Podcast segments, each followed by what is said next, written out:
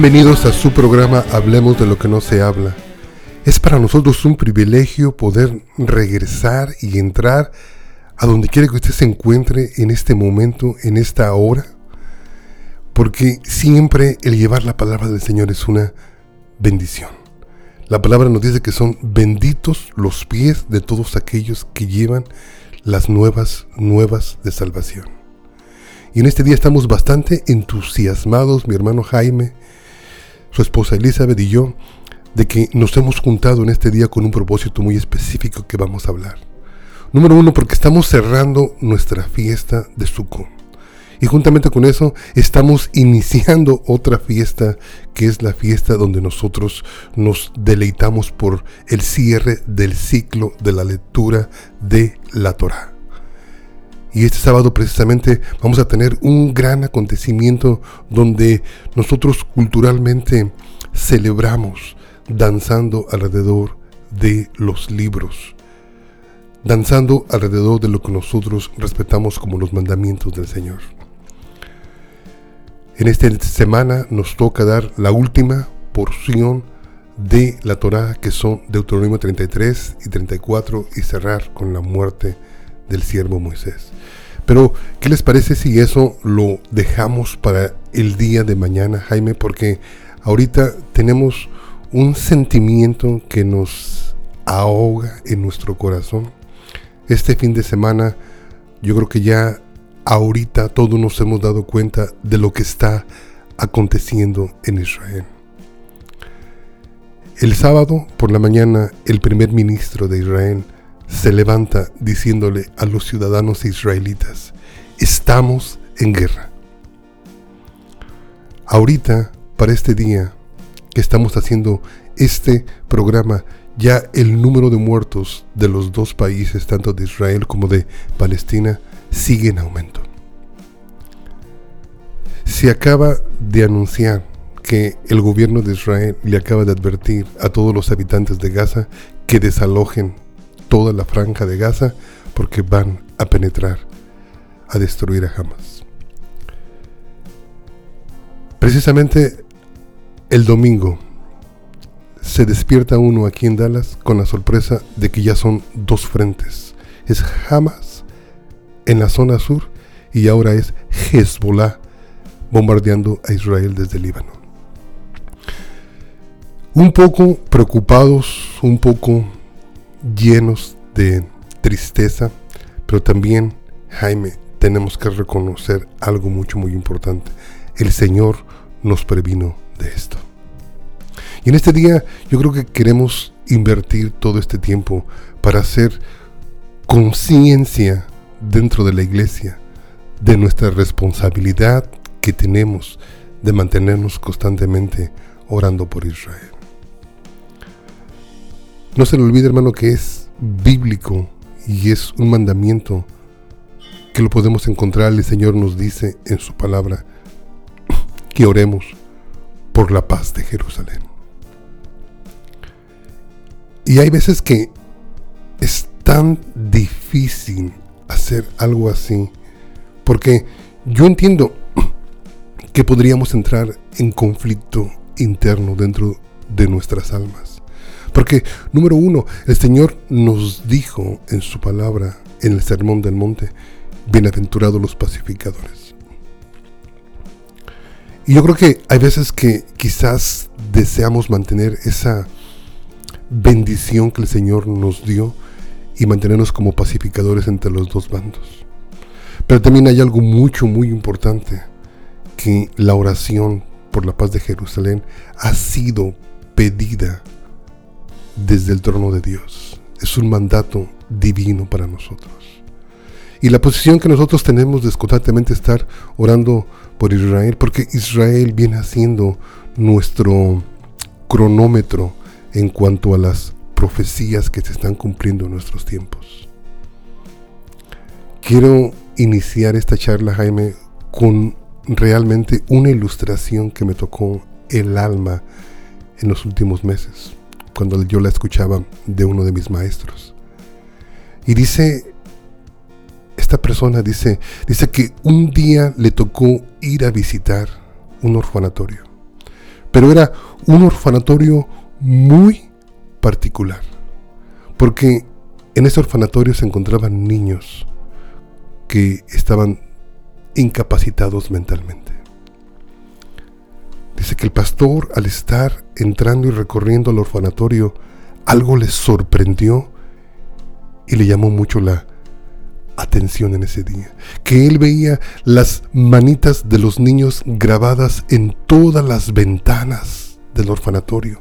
Dice que veía cientos y cientos de manitas grabadas en las ventanas. Dice que eso llamó su curiosidad. Y le preguntó a la persona que lo acompañaba en esa visita, y le dice, ¿por qué hay tantas manitas en las ventanas? Y la persona le contestó y le dijo, porque nosotros hemos educado a los niños y les hemos ministrado desde que llegan aquí que el Señor va a regresar algún día que Jesús viene en camino, que Yeshua ha prometido regresar a restaurar a su pueblo, a proteger a su pueblo.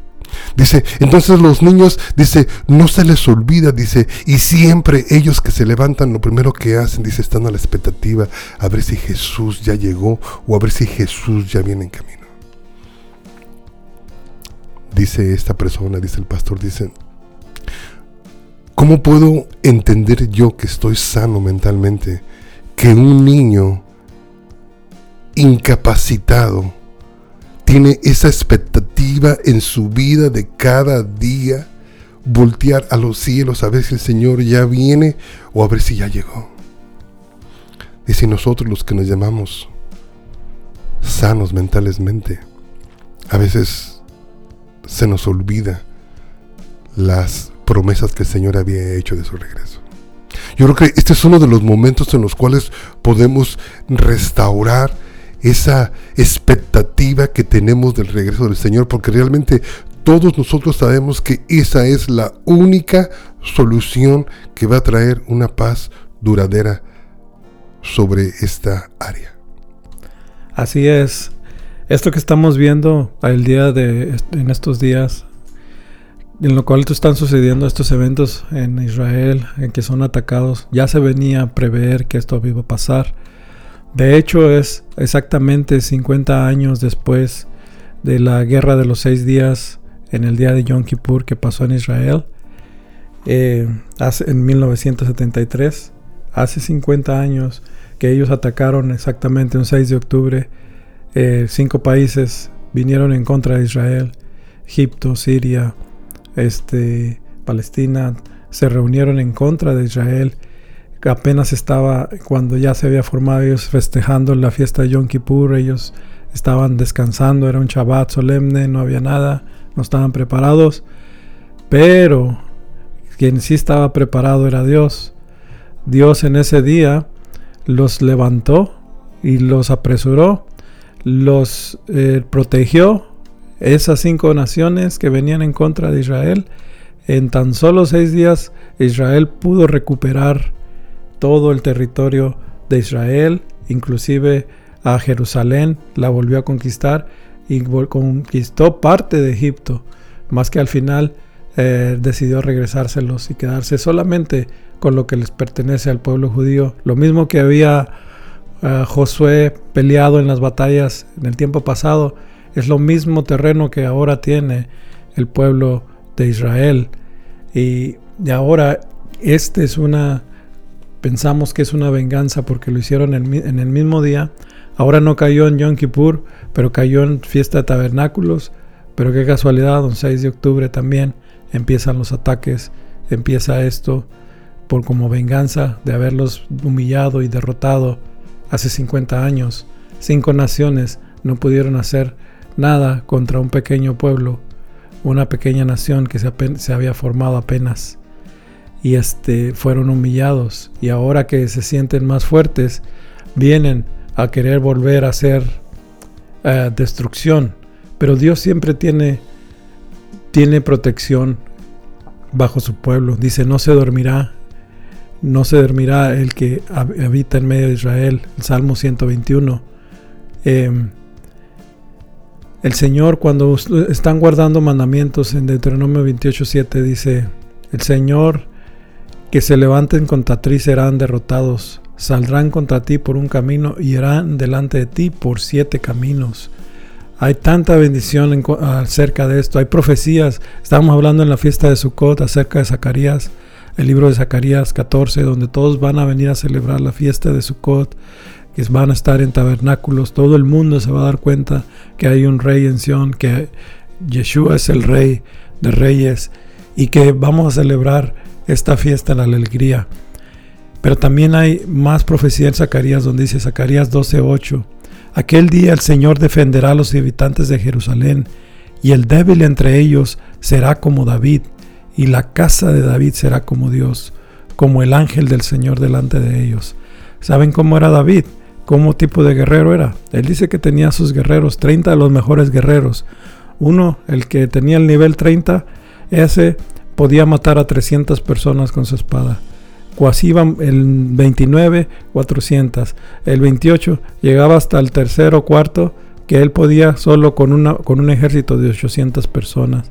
Y David era el que más todavía estaba preparado para la guerra, porque él solo podía también eliminar más.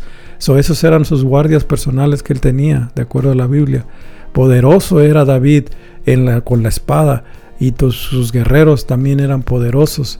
Así que vemos historias cuando se pelean contra, contra los hermanos de Goliat, cómo casi David pierde la vida y uno de sus valientes lo la defiende y mata a este otro gigante. Entonces, ya, ya es cuando David ya entonces ya no va a la guerra, pero sus guerreros eran poderosos. Ahora, si Dios está diciendo que en este día Dios va a defender a los habitantes de Jerusalén y que van a ser como David y como la casa de David, Soba es un ejército poderoso, aunque sean pequeños, aunque sean pocos, pero Dios levanta a estos hombres y estas mujeres para defender al pueblo de Israel. Por eso también, aunque se ensañen contra Israel, Dios les va a dar la victoria. Y nosotros para poder, lo que ¿qué podemos hacer? Si no podemos ir a pelear allá. Bueno, podemos mandar la oración, la bendición, la pelea espiritual. En Ezequiel 9:4 habla, dice, y dijo Jehová, posa por el medio de la ciudad, por el medio de Jerusalén, ponles una señal en la frente a los hombres que gimen y que claman a causa de las abominaciones que se hacen en medio de Israel. Es decir, que los que nos estamos clamando por Israel, por Jerusalén, por lo que está sucediendo por lo que sucede todos los días, peleando la guerra, porque hay muchas abominaciones que pasan también, no todo es santidad allá, hay que estar orando porque las personas se conviertan, para que reciban a Yeshua, para que les abra los ojos a los judíos, que reciban al Mesías que ya vino. Y, hay hombres que tenemos que estar gimiendo y clamando por todas las abominaciones que se hacen en medio de ella. Dice Dios, les voy a poner mi sello el sello de Dios, la marca de Dios. Aquí no estamos hablando de la marca de la bestia, aquí Dios va a poner su marca, la marca Kadosh, la marca santa, a los que estén clamando por Israel. Esa es una promesa de Dios. Entonces, tanto cuando bendecimos a Israel, Dios nos bendice. Cuando oramos por ellos, intercedemos por todo lo que se hace en ella, Dios nos marca. Dios nos pone una, una, una señal ¿Para qué, ¿Para qué es esa señal? Para protegerte el día de la tribulación, para protegerte el día malo, para también a ti estar protegido en la presencia del Señor, porque estás marcado por Dios que no te toque plaga ni morada, entrará ninguna plaga en tu casa, ni en enfermedad, serás sanado, serás limpio, pero lo único que Dios quiere es que estemos clamando, haciendo guerra espiritual por Israel, porque Israel es la tierra de Dios, no es simplemente de los judíos. Dios dice que esta es mi tierra. Y por causa de que la quieren dividir a la mitad, es la última profecía en la cual está ah, estipulado en Joel 2 que dice, por causa que dividieron mi tierra e hicieron despojos, por esta razón me levantaré y vendré. Y viene el Señor con todos sus miles de millares, dice. ¿A qué? a establecer su reino milenial. Y los que están con Él seremos salvados. Y los que están en contra de Él serán destruidos a una. ¿Tú de qué parte estás? ¿Con Israel? ¿Con Dios? ¿O en contra de Dios? Nosotros estamos a favor de nuestro Dios, con favor de Israel, gimiendo por lo que está pasando, las atrocidades que se están haciendo en estos momentos, clamando para que Dios cumpla sus promesas y Él siempre las cumple. Por eso esto no es casualidad, sabemos que vienen estas cosas y no solamente va a venir Israel este tipo de guerra, va a venir en todo el mundo, por lo cual tenemos que estar preparados en la presencia del Señor y que Dios nos unja para que podamos ser fuertes como David, como la casa de David. Por eso instamos a que sigamos orando. El Salmo, Salmos, todos los salmos nos hablan acerca de la guerra espiritual y de la guerra eh, física. Mm, bendito sea Jehová mi roca, mi adiestra mis manos para la batalla y mis dedos para la guerra. Misericordia mía y mi baluarte, fortaleza mía y mi libertador, escudo mío en quien me he refugiado. Él sujeta a mi pueblo debajo de mí en el Salmo 144. Estas guerras que vienen pasando año tras año contra el pueblo de Israel siempre ha sido bien desde el principio. Desde el principio encontramos que la guerra de Amalek contra el pueblo de Israel eh, se ha desarrollado, por eso Dios los mandó destruir desde el principio, pero Saúl falló en destruir toda esa generación dejó al rey, a la reina viva. Y entonces salió descendencia y salió Amán. Amán en el libro de Esther era una descendencia de los amalequitas hizo el complot para matar a todo el pueblo judío, a todo el pueblo en Persia, todo el país, todos los países, todas las naciones que existían en ese tiempo. Después seguimos viendo que vienen ataques otra vez en contra del pueblo de Israel. ¿Y qué tiene que ver Israel que lo estén atacando los amalequitas y todas estas cosas? Porque hay una profecía en Jeremías donde nos da, en Jeremías 31, habla acerca del nuevo pacto. Que el nuevo pacto, el, el el Nuevo Testamento, que Dios va a establecer un nuevo pacto en el cual Yeshua lo ratificó por su muerte y salvación Así dice también en el versículo 37 del Jeremías 31, 37. Así ha dicho Jehová, si los cielos arriba se pueden medir y explorarse abajo los fundamentos de la tierra, también yo desecharé toda la descendencia de Israel por todo lo que hicieron, dice Jehová. Es que así, esto quiere decir que Dios si desecha a Israel, desecha todo el mundo, todas las naciones, toda la tierra, todo el universo, ya no quiere nada, si es que acaso se pueden medir los cielos, contar las estrellas o explorarse todos los fundamentos de la tierra, algo que no puede hacerse, lo imposible va a poderse hacer, pero el enemigo está tratando de que eh, desechen la descendencia de Israel. Por eso siempre la ataca, porque el día que la deseche, el día que ya no exista un judío, el día que ya no haya que, que llegara a pasar que ningún israelita, ningún creyente en Dios, Dios desecharía toda la tierra y el universo. Pero gloria a Dios que todavía hay creyentes, todavía hay judíos, todavía hay Israel y Dios está peleando por su pueblo para gloria y honra de su nombre, porque tiene promesas que cumplir en estos tiempos. Amén, dijo un día un pastor, dijo, el día que Israel sea borrado su nombre de sobre la faz de la tierra, ese día Satanás puede comprobarle al mundo que Dios es mentiroso. Porque todas sus promesas que Dios le hizo a Israel consisten en que Israel tenía que subsistir hasta el final. Entonces es por eso de suma importancia que nosotros estemos orando, porque sabemos que esto es el enemigo que viene a tratar de probar con esto, a eliminar de la faz de la tierra el nombre de Israel, para mostrarle al mundo que no lo conoce que Dios mintió en su palabra con todo lo que le prometió a Israel. Nos quedan exactamente dos minutos y medio. Vamos a orar en este momento por esta situación. Señor, te damos gracias en el nombre de Yeshua, Señor. Estamos en este estudio, Señor, para presentar, Señor, nuestra oración, nuestra petición, Señor, delante de ti. Que sabemos que tú nos has advertido de todo esto que está pasando. Y aunque nos entristece, Señor, no tenemos miedo, Señor. Aunque nuestro corazón está dividido porque nosotros desearíamos, Señor, que los dos países se convirtieran a través del Evangelio de Yeshua, Señor. Nosotros, Señor, simplemente queremos obedecer, Señor, lo que tu palabra nos dice. Oh, Primeramente, Señor, te pedimos que tú, Señor, detengas al enemigo obrando en esta situación, Señor. Que tú, Señor, puedas quitar su mano, Señor, de lo que está haciendo entre las naciones. Te pedimos, Señor, como empecé esta ilustración, que tú nos des ese sentimiento para estar alertas como esos niños en aquel orfanatorio, Señor, y saber que el tiempo de tu llegada ya está cerca, Señor.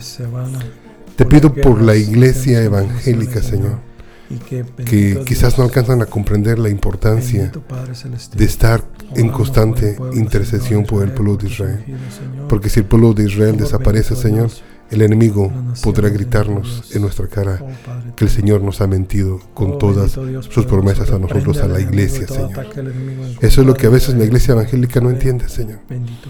Que en esta guerra está de por medio el nombre de nuestro Dios. Es la honra de nuestro Dios con sus promesas sobre Israel la que está en juego en este día.